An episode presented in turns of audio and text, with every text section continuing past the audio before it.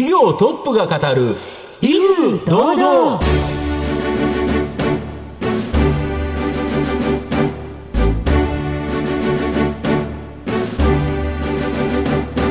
毎度相場の福の神こと藤本信之です。アシスタントの飯村美希です。この番組は巷で話題の気になる企業トップをお招きして番組の指揮者的役割である藤本信之さんが独特のタクトさばきでゲストの人となりを楽しく奏でて紹介していく企業情報番組です。今週もどうぞよろしくお願いいたします。今回も素敵なゲストをお招きしております。どうぞ最後までお楽しみください。この番組は企業の情報システムのお困りごとをアウトソーシングで解決する IT サービスのトップランナーパシフィックネットの提供でお送りしますトップが語る威風堂々それでは本日のゲストをご紹介します証券コード2984東証スタンダード上場、山一ユニハイムエステート株式会社、専務取締役、山田博之さんです。山田さん、本日どうぞよろしくお願いいたします。よろしくお願いします。山田です。山一ユニハイムエステート株式会社は、和歌山市に本店、大阪市中央区河原町に大阪本社があります。街づくりと地域の活性化を目指す不動産事業を展開している企業です。それでは山田さんの方からも簡単に御社のことを教えてください。えー、弊社はですね、不動産の総合開発を手掛けております。まあ、土地をですね、あの、素地の状態から開発して、えー、戸建て、住宅、あるいはマンション、あるいは商業施設といった、いろんな種類の不動産を開発している会社でございます。ありがとうございます。また後ほど事業内容についてはじっくりと伺っていきたいと思いますが、まずは山田さんの自己紹介を兼ねまして、しばし質問にお付き合いいただければと思います。はいでは、山田さん、生年月日を教えてください。えー、昭和56年9月29日生まれでございます。はい。現在おいくつでしょうか ?42 歳になりました。ご出身はどちらでしょうか？和歌山県和歌山市出身でございます。はい。もうずっと和歌山でいらっしゃるんですか？えっ、と、高校まで、あの、和歌山にいまして、はい、えー、大学から京都の方に行きまして、そこで11年余りですかね、えー、過ごして、そしてまだ和歌山に戻っております。はい、はい。京都での大学は、あの、京都大学ということなんですけれども、はい、もう子供の頃から、あの、お勉強お好きだったんでしょうか？まあ、仲良かった友人が中学受験するって突然言い始めまして、はい、ちょっとそれで、バーンとこう頭を打ったような感じで、あちょっと自分も勉強しなきゃなと思ったのが、まあ、始まりですかね、はい、そこから急に意識が変わったということなんですか？そうですね。焦ったという感じですかね。そうでしたか。京都大学にご進学されて、サークルなどは入られたのでしょうか、そうですね。あの、まあ、高校の、まあ、受験勉強の時から、まあ、英語が好きで、はい、まあ、映画を見るのが好きだったので、こう、字幕なしで見れるようになりたいなと思いまして、それでまあ、あ英会話 ESS サークルですね、に入りました。はい。ESS というと、いろいろジャンルがありますけれども、山田さん、どのようなタイプ私は、あの、アカデミックディベートと言いまして、あの、2対2でこう、はい、ある政策について、否定派と肯定派に分かれて、こう、決まった時間でスピーチで、こう、相手を論破するっていう、そういう、ちょっと気持ちの悪いサークル活動してましたけど。これが難しいのが、はい、その、テーマに対しての深掘りもしもちろんしなくてはいけなくて、はいはいはい、で、否定も肯定も両方やらないといけないんですよね。そうですね。しかもそれを、こう、なぜか英語でやるっていう、こう、はい、はい、非常にまあ、2段階、3段階にしんどい。いや、そうですよね。ご準備も大変だったんじゃないですか？そうですね。まず、知らないことが多いので、調べるところからスタートですね。図書館行って本みんなで借りてきて、で、関係するところ付箋貼ってみたいな、はい、そんなところからスタートですね。内容も難しいんですよね、テーマ自体も。そうですね。私が学生時代、まあ、当時、あの、日本のトピックだったものが、まあ、主になってまして、私がやったのは、えっと、遺伝子組み換え食品を禁止すべきかどうかとかですね、憲法9条を変えるべきかどうかとか、あと、裁判員制度を導入するべきかどうかみたいな、そういうのをやりましたね。それを大会とかに出るということですか？そうですね。えっと、まあなんか、大会が、こう、なんていうか、レベルの高い大会と、まあエントリー向けの大会とか、いろいろランクがあるんですけど、はい、で、2回生の時にですね、一応まあそういうハイレベルな大会、まあいくつか日本のこうトップが集まる大会が年にどうか3回か4回ぐらいあるんですけども、まあそのうちの一つにで優勝することができまして、えー、はい。ディベートで日本一ディベートで、はい。いですね。まあ、これはもうパートナーがすごかったんですけど。いやいやいやいやいや、それでトップを取るっていうのがもう,、もう難しいことやってらしたんだなっていうだけじゃないっていうのがすごいですね。その後というのは進路をどのようにされたのでしょうか？そうですね。私、まあ、あの、農学部で、あの、まあ、理系の生物系の研究室に入りまして、で、えー大学院修士まで、まあ、研究者の卵みたいな形で、えー過ごしまして、で、まあ、もう少し研究続けたいなと思いまして、で、博士課程に進むことを決めまして、はい。で博士課程で、まあ、農学部そのまま行ってもよかったんですけれども、あの、いろいろ周りのアドバイス聞いて、ちょっと違うところで研究しようかなと思いまして、えーそこは薬学部の方に移りまして、はい。それで、まあ、引き続き、こう、生物の基礎研究ですね、はい。をずっと続けました。はい。何年くらいになりますか？そうですね、修士2年のお博士課程が3年、であと、あと2年、あのーまあ、ポスドクって呼ばれる研究者として、えー過ごしましたので、まあまあ、長いこといましたね。はい。32歳ぐらいまではいってことですね、はい2歳ぐらいまでってことですよね、その後この山一ユニハイムエステート株式会社にはどのようなご経緯で入社されることになったのでしょうかはい。まあ、あの、この会社自体は、あの、私の父親が創業社長でございまして、えー本当に何もない事務員さんと、あの、うちの父親と母親と3人でスタートしたようなところなんですけれども、まあ、徐々に、あの、業用大きくなってきまして、まあ、私も、まあ、時々こう、会社覗いたりですね、帰省したついでにちょっと会社寄ったりとかしてたんですけども、まあ、来るたびにどんどん会社大きくなっていくなと思ってまして、で、まあ私、まあ32、3の時に、まあ子供ができまして、まああの28、9の時に結婚したんですけども、はで、まあ子供生まれるのが、まあ一つのきっかけで、まあ研究職ってこう転々とするものですから、はい。まあなんか子育て的にもやっぱり、あの実家の近くの方がいいなっていうのと、あとまあ研究も一区切りついて、まあ、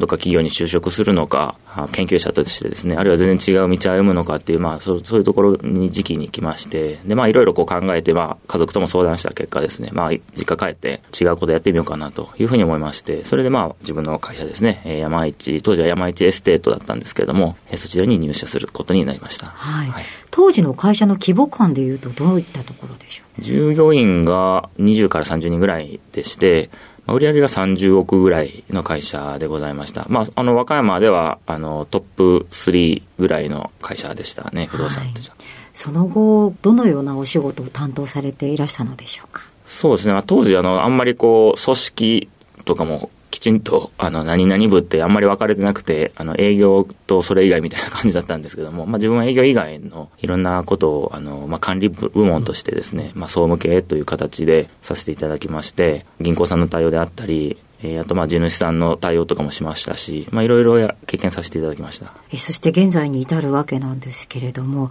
今その会社に対してどのような思いがございますでしょうそうですね。まあ、そこからこう、まあ正直、実家帰って自分の会社でのんびり過ごしたいなと思ってたんですけども、まあなんかやってると負けたくないっていうか、あの、他の会社に負けたくないなっていうとかありますし、まあ結果出したいなっていうふうに思うようになりまして、なんだかんだでこう会社も上場しまして、で、まあ今、まあ上場して1年少し経つんですけれども、まあまだまだ途中っていう感覚があるので、まあ上場して終わりでは決してなくて、もっと次のステップに上がっていきたいなというふうに思ってます。はい。ありがとうございます。さて、現在までたどり着いてまいりました山田さんの人となり、どのように伝わりましたでしょうか？後半では山一ユニハイムエステート株式会社についてじっくりと伺っていきます。企業トップが語る威風堂々。では後半です。藤本さんのタクトがどう冴え渡るのか、ゲストの山田さんとの共演をお楽しみください。まあ、御社は農地など、そのままではですね、建物の建設ができない市街化調整区域の開発許可、これを取って造成することで、時間と手間はかかるんですが、大きな収益が獲得できる、この不動産開発、これに強みがあるんですか？まあ弊社もともとあの和歌山の郊外の方でスタートしておりますので、はいえーそういうまあ田んぼとかですね、はい。田畑、まはい。あ山林、こういったものを普通だと物理的にも、そしてまあ法律的にもあの建物建築できないんですけれども、ね。まあこういう農地を転用したりとか、そういう許可を取りまして、うん。えーまず宅地化すると。うん。で、そこの上に、えー戸建て住宅であったり、えーまあ、商業施設であったり、そういうものを開発するところまで一気通貫で手掛けるという特徴がございます。はい、それを今、全国であちらこちらでやってるっていうことですよね。そうですね。はい。意外にこういうことをしている会社、少ないですよね。どうしても、あの、田畑とかになりますと、もう地元の地主さんとの強いコネクションが必要ですので、はい。専門でやる会社ってなくて、ん。どちらかというと地元の、ね。あの、業者さんがやるんですけれども。業者さんが大体や、るっていう形ですよね。まあ、弊社の場合は、まあ、それをもう、まあ、ずっと和歌山でやってきてますので、その、まあ、やり方が分かってるっていうのがあります。で、あと、まあ、規模が大きくなったりすると、地元の業者さんでは、この手に負えない金額であったり、あるいは、その、開発に時間かかりますので、はいはい。財務体力もいると。そうですよね。そういうところを、まあ、僕らは逆に狙って、広域展開していってるというところですね。なるほど、はい。これ、開発ってどれぐらいの期間がかかるんですか、当然、長いやつも、まあ、ある程度短いやつもあるとは思うんですけど、そうですね。まあ、やっぱり大きな区画になるともう本当に5年、6年ってかかりますし、はあ。まあ、小さくても我々がやる規模はもう2年、3年は当たり前ですね。なるほど、はい。そうですよね、手間暇はかかるけど、まあ、その分、まあ、その山林とか農地から買って、宅地で売るわけですよね、はい。かもしくは一戸建てにして売っちゃう、そうするとやっぱり収益としては、利益率は高くなるということですか？そうですね。まあ、あの、最近地価も上がってきてるっていうニュースも出ておりますけれども、確かに市街地とか、もう規制市街地ですね、すでにこう街になってて上物があって、それを壊して再開発するような場合とかの土地って非常に高いんですけどもね、地方都市の郊外の田んぼの値段って昔も今もあんまり変わってないので、そうですよね、はい。はい、そこの開発利益がまあ非常に大きく見込まれるかなと思っております。でそういうような不動産開発とかマンション建設、やっぱ大きな収益の可能性もあるんですけど、まあ、当然リスクもあると。いうことなんですけど、御社安定的な収益源として、ストック収益を増やすことで安定化させるということなんですけど、どうやってこのストック収益って増やしていくんですか？まあ、あの弊社の社長がもともとバブル崩壊直後に創業したっていうのがありまして、はい。やっぱり生き残るためにはうん。安定した賃貸収益ですね、はい。賃貸業がもう必須やというふうにまあ考えてまして、うん。えーそれ開発でまあ売却によって得た利益をね。あの原資にですね、うんあの不動産のまあ取得をして、はいえー貸すという形をしております。で、二つパターンありまして、はいまあ、もうすでに出来上がっている建物を、まあ、買って、えー貸すっていうパターンですね、一つは、で。こちらについても、もうピカピカのですね、誰がどう見てもいい物件っていうよりはですね、ちょっと古いけどとか、あ将来的にこういうメンテナンスが必要だなとか、そういうリリフォームがいるような、ちょっと手間がかかるものを逆に買って、まあ、弊社の中でリノベーションをかけて、で、稼働率を高めて、長期に貸すっていうパターンが一つですね。で、もう一つは先ほどの土地の段階から開発してしまって。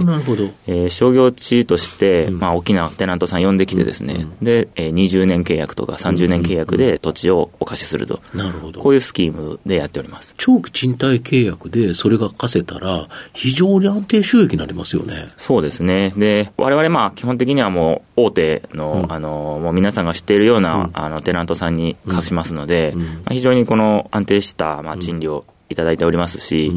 あとまあ、その、それも開発するまでは手間暇かかるんですけど、もう一一回契約してしまうと、まあ、ある程度こう、ほっとけると言いまあますか。そうですね、2、30年、まあ土地のまま貸してるだけだ手から。間がかからないので、まあ、広域展開も可能になるというところですね。要は、開発したやつを全部売っ払うんではなくて、一部自社で土地を保有して、はいそれを長期賃貸で貸す。はいまあ、これだと確かに安定的な収益源となると。でこの収益源があるから、また開発に別のところからお金を借りてやることもできるということですか？そうですね。販売っていうのはやっぱり水物といいますか、その、まあそうですよね。景気のいい時悪い時で左右されますけど、はいはいはい。賃貸って、あうん。あの、実はあまり景気に左右されない特徴がありますので、はい。まあこれをベースにやることでですね、まあ最悪売るもんなくても、ん賃料入ってきますんで、まあやること、やることなかったら横になって寝とこうかなという、まあその安心感といいますか、なるほど。そこがまあ、あの、あるので、まあ大きなリスクテイクを逆にできるというところがありますね。まあ、会社としてもそうだし、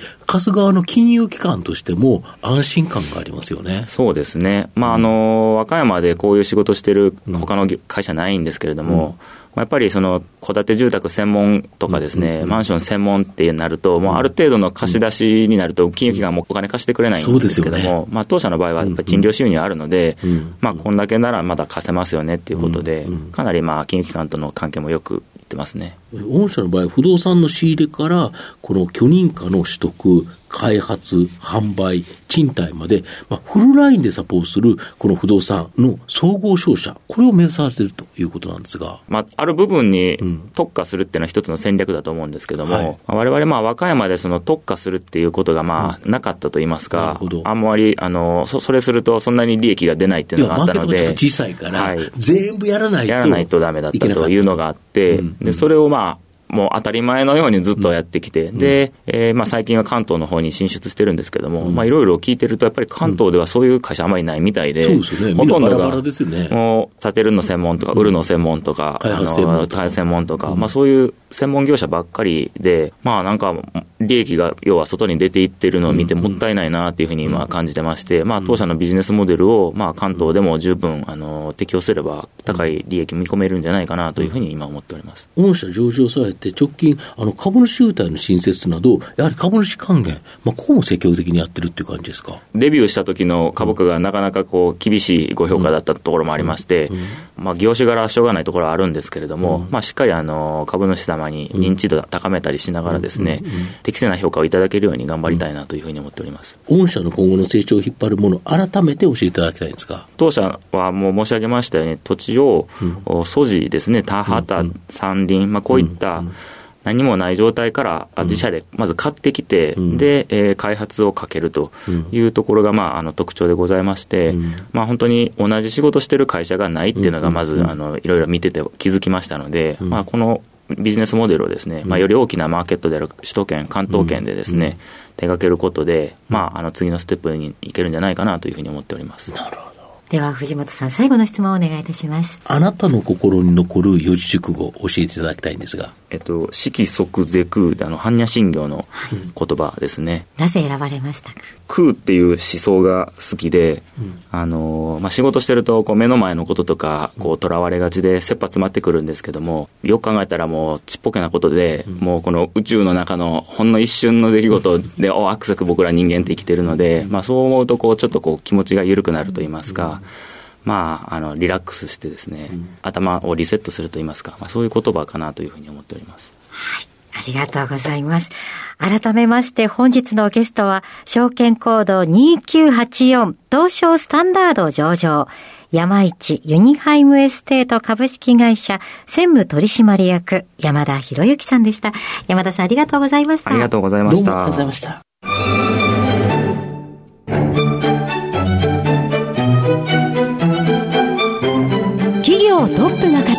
威風堂々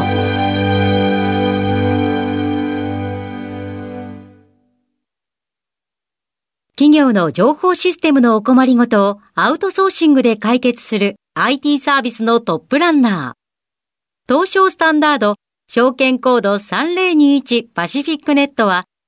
パソコンの導入、運用管理、クラウドサービスからデータ消去、適正処理までサブスクリプションで企業の IT 部門を強力にバックアップする信頼のパートナーです。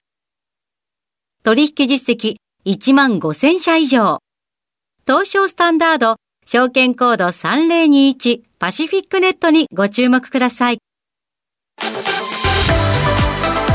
お送りしてきました企業トップが語る威風堂々そろそろお別れのお時間です。今日のゲストは山一ユニハイムエステート株式会社専務取締役山田博之さんでしたそして山田さんの選ばれました四字熟語は色即是空でございましたここまでのお相手は藤本信之と、飯村美希でお送りしました次回のこの時間までほな、さいなら。この番組は企業の情報システムのお困りごとをアウトソーシングで解決する IT サービスのトップランナーパシフィックネットの提供でお送りしました。